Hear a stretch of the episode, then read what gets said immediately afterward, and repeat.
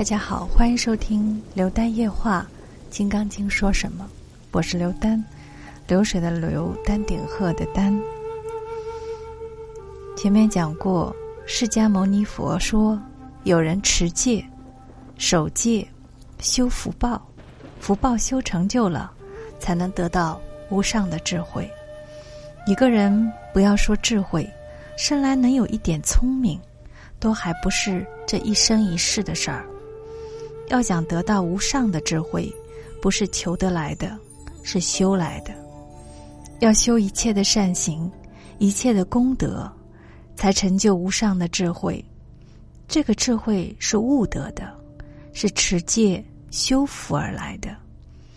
守戒累积起来，加上诸恶莫作、众善奉行的修福，才真正得到大福报的大智慧。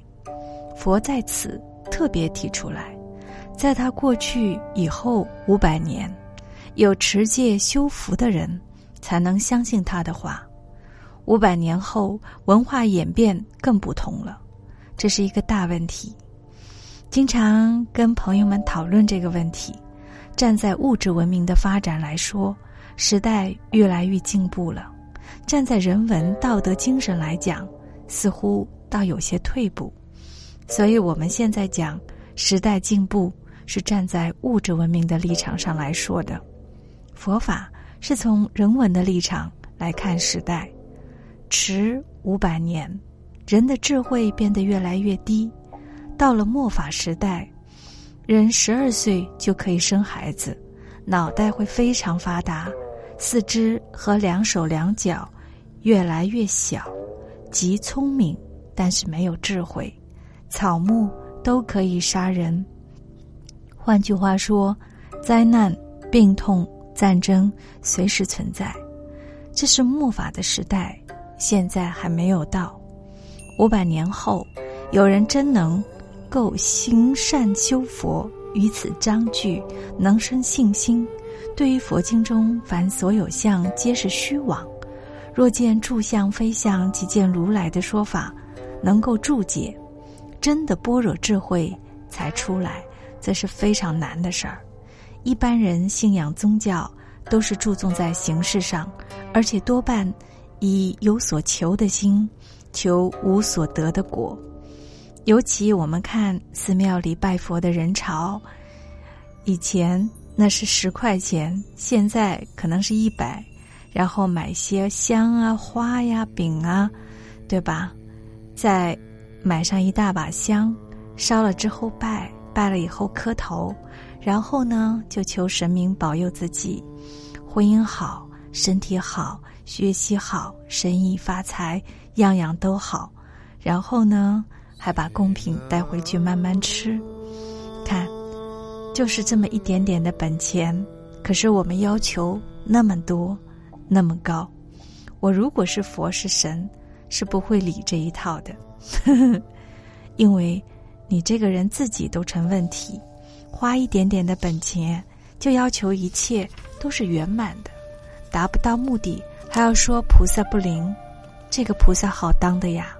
就像古人的一首诗，讲这个天气很难办，做天难做四月天，蚕要温和，麦要寒，出门忘情。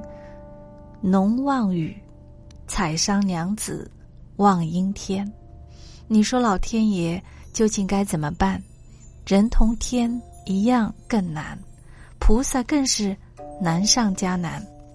两家人打官司，两边人都烧香要帮忙，保佑他能赢。你说这菩萨究竟帮哪一边好呢？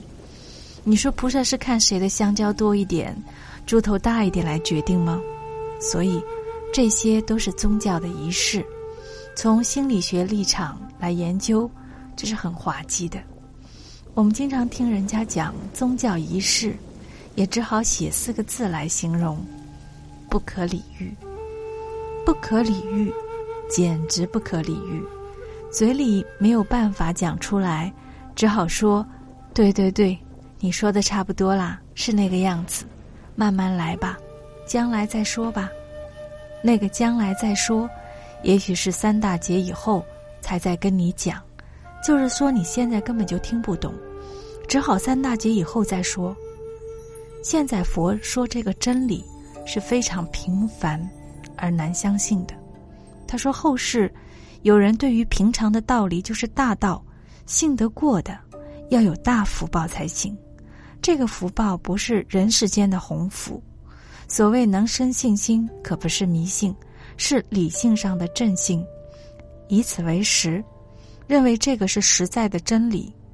佛说你要晓得，将来世界上这样的一个人，他不只是跟过一个佛、两个佛、三个佛、四个佛、五个佛而种的善根，这样的人，他也不是一生一世修智慧来的，他已于无量千万佛所。